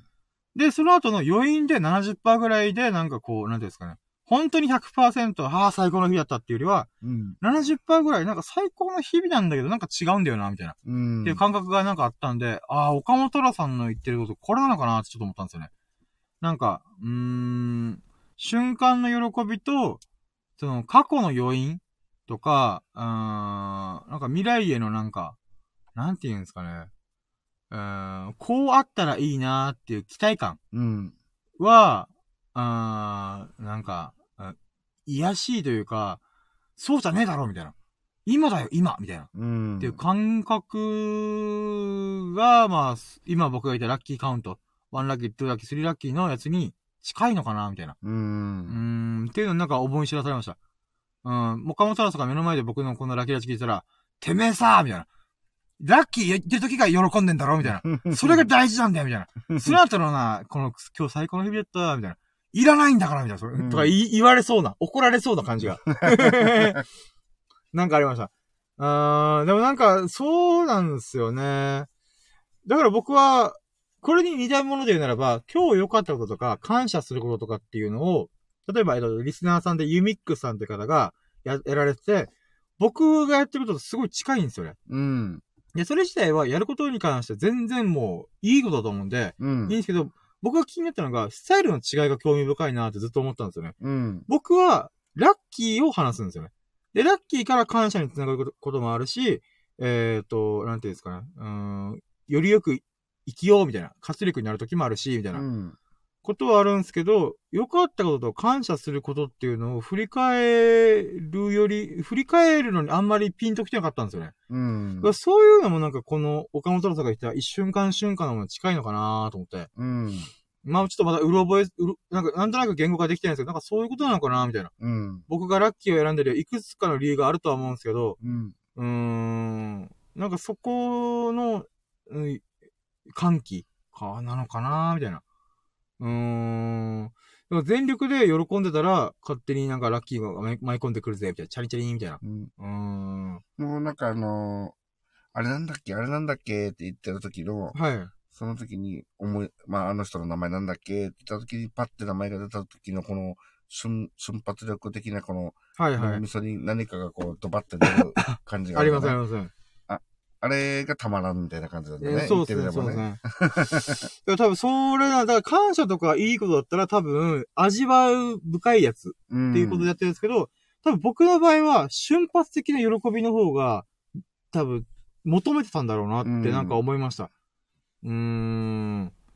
だから多分あの出来事を忘れ、だからだから感謝した気持ちとかありがたいなと思った気持ちは思い出せるけど、何にそう思ったんだっけみたいな。うん。で、出来事を忘れてるみたいなことってうん往々にある、あると思うんですよね。うん。うん。だから実際なんか、えっ、と、昔友達と喧嘩したとかっても、なんで喧嘩したかよく覚えてないわ、みたいな。うん。え感じ、あの時めっちゃイライラしたなっていう感情は覚えてるわ、みたいな。っていうことってよくあるんで、なんかそういうのに近いんだよなと思って、出来事を思い出す方が楽しいっていうか、僕が面白いと思えるみたいな。うん。うーん。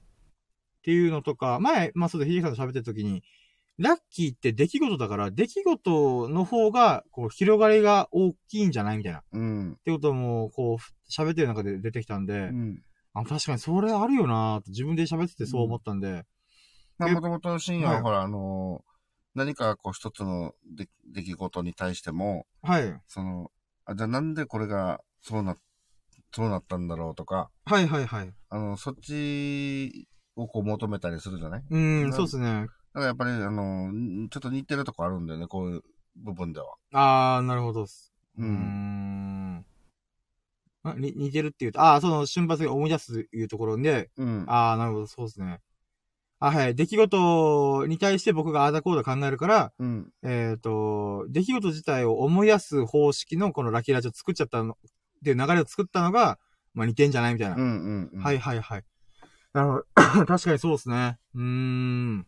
だからこの、し、幸せ、幸せラジオで、あの、もしかしたらできてたかもしれないけど、うんハッピーラジみたいな。まあハッピーラジハッピーラジオみたいな。うんでも、、そこじゃなくてラッキーラジ、ラッキーの方に重点、うーん、そう、あ出来事に重点を置くみたいな。ううーん。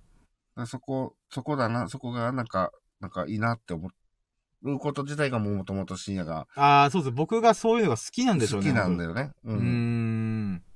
自分、普通、自分普通なのかな？まあ自分の感覚で言ったら、はい。ハハッピーラジなんだよ。幸せを感じるとか、ああ、はいはいはい、はい。感謝するとかね。はいはいだまあ大体多分、あの、どっちかって言ったらそっちが多いのかなって感じがするんだけど、じゃあ今言ったみたいに、じゃあなぜそれが、あの、し、幸せなのか、ななぜそれが感謝につながるのかっていう、この大元が、その、まあ確かに、あの、う、なんか薄いっていうかさ、どうーん。薄、薄くなっちゃうから、なやっぱりこうラッキー、ラッキーってあんまりこう、はいはい。あの、幸せは結構、こう出せるけど、はい。あの、瞬間瞬間のラッキーってやっぱり、もう前、前々から言ってるけど、このあんまり気づかないっていうところがあったりするから、忘れられがちですよね。うん。それをこう感じなかったりね。当たり前。のようになってるとか、うーん。でそこをあえてフューチャーするっていうか、うーん。そこをもっともっとこう、あのね、だ出していこうっていうか、やっていこうみたいなっていうのは、うーん。自分ではあんまりこういう発想はなかったかもしれない。あ、どうす褒められた。う ん深夜ならではだなって感じがするね。そうですね。多分、これできる人、割と少ないんじゃないかなと思います。まあ、自分で言うのなんですけど。まあ気づいたっていうか、うそこだ、みたいなね。多分、これ、やっぱ、S、スサノオくんもミルクくんも、なんか付き合ってくれるけども、うんなんか、自分で思い出すっていうのが、なんか大変そうな感じがするんで、うだん。かいつもありがとうと思ってはいるんですけど、うん。そっか、一般的にはこれ難しいのかな、みたいな。うん。うーん、っていうのをちょっと思いました。まあ、もしかしたら、うーん、サンプル数少ないんでわかんないですけど、でも確かに、ラキラジという、この言葉自体が僕は安直だし、すぐ、なんかいろんな人が使ってるだろうと思ったら、うん。誰も使ってないみたいな。っていうこともあったんで、多分やっぱそこにフォーカスする人ってあんまりいないんだろうな、みたいな。ううんーん。ことなんか思いましたね。うーん。でもまあ、これを、この企画を何回も褒めますけど、自分で自分を。よくこれを思いつけたなって本当思ってますわ。うん。聞いてくれてたら嬉しいし、けども、誰も聞いてなかったとしても、別に自分が今日のラッキー振り返って、やった思い出したみたいな。とか言って、自作自演というか自己満で喜べるんで、うん。だからもう、なんていうんですかね。うん、エンドレスオナニーみたいな。エンドレスオナニー方法見つけたよ、みたいな。うーん。そうなんですよ。だからそれできたのがやっぱいいなぁと思うんですよね。うん、だから自家発電ずっと続けられるみたいな。う。うんん。で、この毎日、こう、なんていうの、当たり前に淡々に進んでいいく感じなのに、はい。まあ、こう、深夜の話聞いたら、こう、意外と毎日、あ、これあった、あの、あれあった、みたいなのって、こうあるじゃない？そうですね、ありますね。これって本当怒ってるはずなんだけど、気づかなかったりするんだよね。ああ、まあまあ、そうですね。いや、僕、ラッキーラジやるまではちょっと流した部分はあったんで。うん、まあもう、今俺、俺もラッキーラジ参加してるけど、まだまだ流しがちなんだろうなって思ああ、まあまあまあまう。あ。そうです。僕は考えるのが好きだから喋るのが好きなんで、うん。まあそれもいろいろ相まって、ほんとベスト企画を作りやすたなって思ってるんで、うん。でもこれ、できる人あんまいないんじゃないかなとも思うんですよね。うん。ラッキーを振り返ろうぜって何みたいな。いや、それで1時間2時間平気で喋ってるってマジで何みたいな。こいつちょっと気持ち悪いんですけど、みたいな。って思われてもおかしくないものをやってる自覚はある。って感じです。ううんん。そうなんですまあ、よ、ね。変な話聞く人からするとちょっっと馬鹿げてるなっていう部分も、バカげてるなー、えーてかもうバカなんですよね。まあでも、それでな、なんか、一人でラッキー、やったぜ、ラッキー見つけたーとか、32個見つけたーとか言ってる。やっぱ、普通に考えたら頭おかしいですもん。自分でも思います。でも楽しいんですよね、これがまた。ううんん、歓喜なんで喜びなんですよね。うーん。だからなんかそうなんですよね。やっぱこう、プラスになっていくようなものには、俺もこう、乗っかりたいんだよね。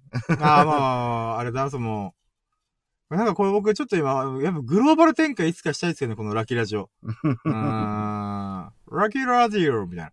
ラッキーレディオみたいな感じの、なんか、うん、ポッドキャストなんかわかんないけど、何かしらで、こう、世界展開して、うん。えー How are you? えー I'm senior, なんとかかんとか、みたいな。ミッドナイトコンパス、イエーイみたいな。ってやったらどうなるかな外国の人どう反応するかなみたいな。うん。うん。意外と、こいつまたクレイジーなラジオやってんぜみたいな。っていうので、ちょっとなんか、フューチャーされねえかなみたいな。うーん。そうっすね。ああ、でもやっぱいつかそうっすね。ちょっと、ゆ TikTok とか YouTube とかで、ライブ配信型のやってみたいですけどね。うん。まあ、顔出しするとしたら僕は、とえー年度明けぐらいになるんで、うん。最、まあ、今のところもしかしたらどんどんずれ込むんですけど、うん。とりあえず今やってる歯の治療とかもろもろ終わった時に、うん。うん考えようかな、みたいな。うん。でそしたらもう時代の流れに乗っかってる TikTok でライブ配信してみて、みたいうん。な。うん。で、それで、なんとか、かんとか、うん、やれたらいいな、みたいなうん。感じですね。でもまあ、何の配信なんだろうなっていうのはすごいと思います、本当に。と、電波容量半端なく使うだろうなっていうヒヤヒヤ感。うん。今出先でやってるんで、結局多分僕、音声でやるだろうなとも思いますね。うん。うん、やっぱスタンド F で音声だけだったら、あんまり、あの、ギガ数使わないんで、うん。うん。これが YouTube とか TikTok で動画のライブ配信うん。をしてたら、多分、速攻で電波容量使い切るだろうな、みたいな。うん。ちょそこだけがね、ちょっとどうしようかなと思ってるんですけど、うん。うん。だから、お金欲しい お金欲しい うん宝くじ忘れたはぁ。はぁ。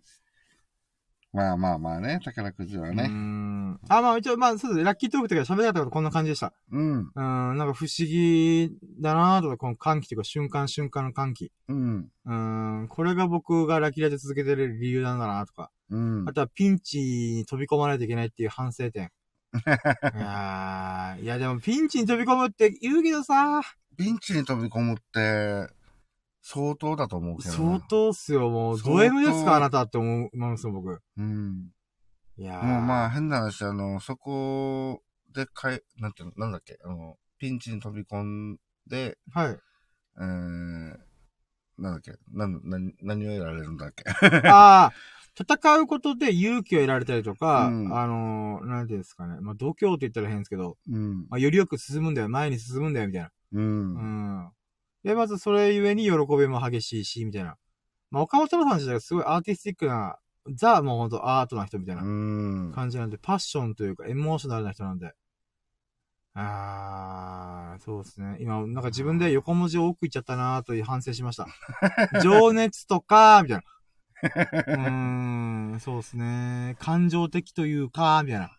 なんでここで、あの、エモーショナルとか、う。うーん、パッションみたいな。パッショナルみたいな感じでうん。言っちゃうんだよな、俺って思って今。うーん、ルー大柴さん的な、うーん、感じなんですよね、今。はピンチの中に飛び込むか。ああ、そうです。今、ず話脱線してすぎましたね。ごめんなさい。えっとピンチに飛び込むって厳しいっすよ、マジで。厳しいよね。これって、例えば何？あの、岡本はい。太郎さん的には、まあ、でかい、大きな規模の話だと思うんだけど、はい。まあ、うちらなんか身近な部分で言ったら、例えば、あ、今日の飲み会行きたくねーっていう思ってるところに行くってこと？どうなんですかね。こ そここちょっともう一回本読まないとそんない。こをピンチに飛び込むっていうのと、いう感じになる？強いて言うならば、あれだよ、自分がやりたいことうん。をやりきるために、うんえっ、と、そのためには、より難しい道に飛び込むみたいな。あ。例えば、アーティスストとしてせ成功したんやったら、パリ行け、パリみたいな。ト。うーん。旅費とか、あそこで、あの、こう、つてがないとかもう関係ねえみたいな。うん。飛び込んでけみたいな。っていう意味合いかなと思うんですようね。ん。嫌なことやるんじゃなくて、自分がやりたいことがあるんだったら、えっ、と、苦難な道、困難な道進めや、みたいな。うん。そこで戦うことによって、えっ、と、なんていうんですかね。うーん。あー得られるものがあるみたいな。よくあのー地方の、まあ人たちが、はい。こう、一発、俺はなんか狙うぞ、仕事、あ、なんかいい、なんていうのかな、この仕仕事的に、はいはい一。発当ててやるぞって言って東京、まあ芸人さんとか、はいはいはあのー東京に行くみたいい。な、うん。そういうみ意味合い的なものだね。じゃあね。あのーああ、まあそういうのはあると思いいます。あえてこう、厳しい環境に飛び込んでいくみたいな。ん。うーん。あーこれ難しいよね、本当にうーね。ん。そうなんですよね。だから、うーん、行動力なーと思って。うーん。まあまず僕は行動力以前にお金がなさすぎるんで、あの、行ったら向こうでホームレス生活とか、でも多分行動力がマジである人とか、ピンチで飛び込める人って、うん。マジでそれやる人だと思うんですよ。うんホームレスになっていいから飛び込んでくよ俺、みたいな。うーん。それぐらいの行動力ある人って多分、何やっても成功する人じゃないかな、みたいな。うーん。って思うんですよね。だからその度胸とか覚悟というか、腹くくってない感じがやっぱ自分自身にもちょっとあるよなと思って。うーん、ちょっとそれはね、岡本太郎さんに指摘された感じしましたね。いやもうあの、中田敦彦さんのところに行って、ー。はい。弟子にしてくださいって行く行くしかないもんねう。ーんシンガポールにいるからな それ多分、いやいやいや、やめてやめてやめてやめてやめて。なので、うん、そうですね。そうですね。でもそれで言うたら僕、中田敦彦さんの弟子になりたいわけじゃないんですよね。ああ。正確に言うならば、中田敦彦さんとコラボできる立場になりたいんですよね。うーん。もちろんすごい尊敬してるし、僕の人生の指針の一人ではではあるんですけど、あの人のあ同じ道歩歩いてもあの人に勝てないというか、同じ立場に立てないと思うんで、うん。やるならば、あーまあ、うーん、そうですね。自分の道進んで、うーん、一方の人にななれるみたいな。うんん。の方が、あの、確率高いよなと思うんですよ。中田敦彦さんとコラボとか、この話ができる。うん。こっちからお願いしてやってくれる場合もあれば、僕がめちゃくちゃ世界的に活躍することができるならば、もしかしたら中田さんから、あれ、池のいいやついるなと思って。なんかしょっちゅう、いや、中田さんが大好きなんですよ、僕って言ってくる。じゃあ会ってみっか、みたいな。うん。ってなってくれたらいいなって思うんで、ほんとその量レベルまで持っていかないといけないんですよね。うん。ただそのためには多分中田さんがもう70とか引退して、隠居してる時に、なんかそれにたどり着くかなみたいな。あーそんな妄想でした。うーやっぱ今日寒いっすね。そのせいで眠気が、あと寝転がってる部分もあるんで。よいしょ。いやー、ピンチかな 石橋叩いて笑っちゃうんだよな。なんだ、石橋叩いた上でわからないのが僕なんだよな。でもここでピンチに飛び込まないとな。まあ今ですらすでにピンチなんですけどね。経済的な面で。まあ、まあ、ピンチの中にいる。まさにピンチです、今。やっべ、どうしよう、みたいな。うーん。なのに、ラッキーラチ取ってるっていうね。うん。いやー、そうですね。まあ、さ三が日ぐらいはまだだ、あ、でも明日一発目に秀樹さんの仕事あるや。うん。あーそうですね、そうですね。まあそっからスイッチ入って、また活動して、そうですね。あー、ブルーなってきた。まあまあまあまあ。うん。まあ頑張りますよ。あの、私は、そうですね、今年中に、えっ、と、バイトとかそういうものじゃなくて、えー自分で作った作品なり、ブログなりで、広告収入なりわかんない、なんななんなりで10万稼ぐって決めてるんで、うん。うん、そのための準備はこの2021年にできたかなと思うんで、まあもしかしたらまだ足りないかもしれないですけど、うん、まあそれで2022年に、こうなんとか、こうお小遣いレベルでまずは自分の力で稼ぐみたいなうん。ことを成し遂げたいですね。うんうんそしたら3年後には。計画がちょっと今、滞ってるんで、急いでいろんなことやらないといけないんで、また忙しい日々が続くなー、みたいな。あー、遊んでる暇ないよ、僕、ってみたいな。あー。あれ、なんだ、めっちゃ眠い。やば。いやー、やばい。中身のない話ばっかりしてますね。ひでさんなんかあります？話。あー、まあ、特に。いや、うーん。やばいな。いや、ちょっと今、窓開けて、ちょっと一服しよっかな。うん。てかもう1時間半喋ってる、また。あー。まあ、いいんじゃない？頃合いも。いや、あと30分喋りたいなと思って。え、でも、あれなんですよ、今4時10 4時10分なんで、うん。秀樹さんが時間的にどうかなっていう感じなんですよね。うん、2時間目安でもいいよ。言っていいですか、うんじゃあ4時40分ぐらいまでうん。続けていいですか？うん。いや、もうこれだからあれですよ。あの、さっき岡本太郎さんが言ってた、勇気があるから戦えるんじゃなくて、戦うから勇気が出てくる。それを今の話、今のこの状況で言うならば、えーっと、喋りたいことがあるから30分喋るってやなくて、30分喋ろうと思うから喋るネタが湧いてくるみたいうん。な。うん。っていうことで、岡本太郎さんに影響を受け始めております、私。すぐ、すぐ映るんだから、私。広く浅くで飽きるんだから。飽き性だからすぐ映るから。ああ。でも、うーうん。何ん。喋ろっか。そうですね。まあ、ラッキーにまた何か喋れればいいんですけど、別に雑談でもいいんですよね。うんもうメメインのやつを喋ったような気がするんで。ラッキー一個忘れてた。ね。星が綺麗ですよ、今日。あそう、あの、ジョギングしたのが1時、え ?12 時半ぐらいだったんですけど、ー。うん。そこから雲ばっかだったんですよ。あ、今日星あんま見れねえな、みたいな。だったんですけど、だんだん雲が流れてって、うん。もう雲が全くないところで星が眺められてるんですよね。明日らへんからちょっと天気悪かったんじゃないかな。マジっすか？うわぁ、洗濯物やっといてよかった。うん。そうですね。だからこれ今日133ラッキーでした。うん。じゃあ、210%とか言ってて220%にしときましょうかね。うん。110%増。イエイやばい、お腹空いてきたなぁ やばいなぁどうしよう。いや、でもここで食べちゃダメだ。16時間。あ、明日どうします？食堂行きます？それとも、いいよ、どんなでも。あのし深夜どうしよっかな。あれなんですよね。やっぱギリギリに食べた方が、あのー、なんていうんですかね。いいなぁと思って。うん。まあ、6時過ぎぐらいに食べたとして、はいはい。言ったらもう確実に、このね、仕事とラッキーラジオ終わる間にはもう何も食べなくて、まあ、済みそうですよね。まあもしかするとお客さんからの差し入れがあるかもわからんしね。ああ、そっか、それ まあめったにないけど。えー、まあまあ、あ、じゃあ、明日、またあの食堂行きます？多分、三が日終わって、あい、うん、明日るんじゃかないですからは多分空いてると思う。はいはいはい。じゃあ明日はじゃ行きます。てことは、かこのこの前、何時に合わせたっけ？5時45分ぐらいでしたよ。ああ。じゃあ、そのぐらいにするあ、ちょっとうろ覚えなんですけど、まあ、それでも大丈夫ですか、うん、うん、うん。多分5時ぐらいに空いてそうなんだけど、はいはい。まあ、その時間に行ってもまた、あ、行ってもいいけどね、別に。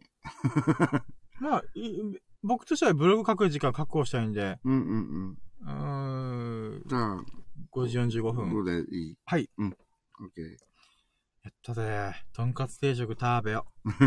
だからもう、こっからマジで僕は今日はご飯食べずに、明日、あ、待って、でも明日あれだな。お昼の2時に16時間断食解禁されるんで、うん。そっから僕4時間我慢できないはず。ああ、そうか。中途半端な時間なのね。うわー、どうしよじゃあ、う。いや、でも、とんかつ定食あれ美味しかったんですよね。我慢しよう、頑張ろう。かもしくは別に16時間断食食べた後、えっ、と、解禁さえすれば別にいいんで、軽く納豆とお米となゆで卵ぐらい食べといて、で、そっから、あの、5時45分からバーで6時ぐらいに、うん。とんかつ定食がっつり食べてとかにしましょうかね。うん。うん。はい、じゃあそうしますわ。そうね、納豆とご飯だけでもね。ちょうど多分その時におお腹が空くと思うんで、うん。3、4時間ぐらい経って、ば。う。うんん。いいですね。じゃあそれにしましょ俺は、今から12時間何も食べなくてもいいかな、じゃあ。う。大丈夫ですか？ああ。そうか、今からほぼ12時間後ですね。13時間後とか。うん。うーん。あ、でもいいっすね。とんかつ定食。また食っちゃうな太、太るぞ、俺。しかも明日ジョギングできないんで、あ、そうだね。しかも、もしかしたら水曜日でもお手伝いする可能性も考えたら、まあ、いっか、何も考えずに食べよう。うん、16時間空けときゃいいんだろうと思うんで。それに今日、昨日5キロ走ったし。うん。まあ、最悪別に、昼間に走ってから、やってもいいですし、家の近くを軽くジョギングするぐらいで。うん。で、やっとけば、うん、まあまあそうですね。うん。ってこと考えたら、もう閉めますか、ラッキーラジ。うん明日に備えて、家帰って風呂入って、バーって寝て、うん。1時、2時ぐらいに起きて、うん。で、そっから、うんあー、そうですね、ブログ書いたり、えーっと、ジョギングするかもしれないんで、うん。うん。うん。ちょっと、よし !2 時間喋ると岡本先生ごめんなさい。あのー、終わります。ちょっと、まあ、でもちょっと一服してから。う。うんん。だ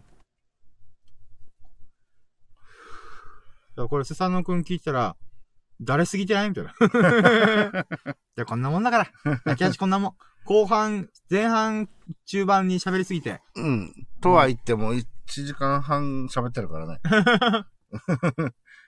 それで少ないと思ってる感覚がおかしいと思うけど、ね。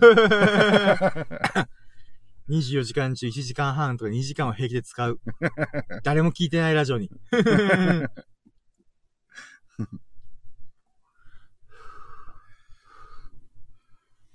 でも、秀樹さんとは5日連続でラッキーラジですね。明日もやるとこ確定してるんで。うん、そうだね。やばいっすね。もう喋るのなくなってきてない。う んしかも明日に関しては、あの、同じ夕方から会ってしま、会った瞬間から同じ、ね、あの、ラッキーをこう、まあ確かにそうっすね。噛み締めるから。まあまあまあまあまあ。まあでも、とんかつ定食が確定、あーまあ相手がとこに確定ラッキー1個ありますしう、ん。うーん。そうですね。かぶりますね、絶対。まあ、まあだからそれゆえに今終わって、まあ、俺のラッキーはすべて深夜が言ってくれるから、うん楽、楽ちん、楽ちんになっちゃうんだけど。いや、明日すき焼き定食もちょっと食べてみたいなとは思うんですけど、でうん。もとんかつがめっちゃうまかったんで、ちょっとこれを味わってから、うん。すき焼きとかでいいかなと思ったり。すき焼きは、あの、甘、甘いんで、はい。あの、甘ったるい感じのタレなんで、はいはい。まあ、どうなのかなっていうとこはあるけど。ああ、眠くなりそうですね。まあ、まあ、どのみち僕の心はもう、とんかつ一本に絞ってるんで、う んまた機会があれば、すき焼き定食。うん。うん。でもあまり冒険しない人だからね。そうなんです、そうなんですよ。食に関しては。そうなんですよね。なんか食に関してだけやっぱもう安牌を取りに行くんですよね。うん。それが、あれだね、冒険、冒険しないで。そうだね。フィジカル面での冒険、ほぼしないんで。ここですき焼き定食、すき焼き定食より絶対僕、てか、とんかつの方がすき焼きなんてあ僕あんま食べないんで。うん。吉牛とかでもすき焼きセットみたいなの食べないんで、僕は。うん。すき焼き美味しいんですけど、なんか、食べたいっていうぐらいの美味しさじゃないんですよ、僕の中では。うん。なんかこう、とんかつとか牛丼の方がよく食べるんですよね、結うん局。うんうん。うーん、そんな感じなんですよね。だから、あ、まあでも食べたいのを食べるっていうのが一番いいからね。うーん、そうなんですよね。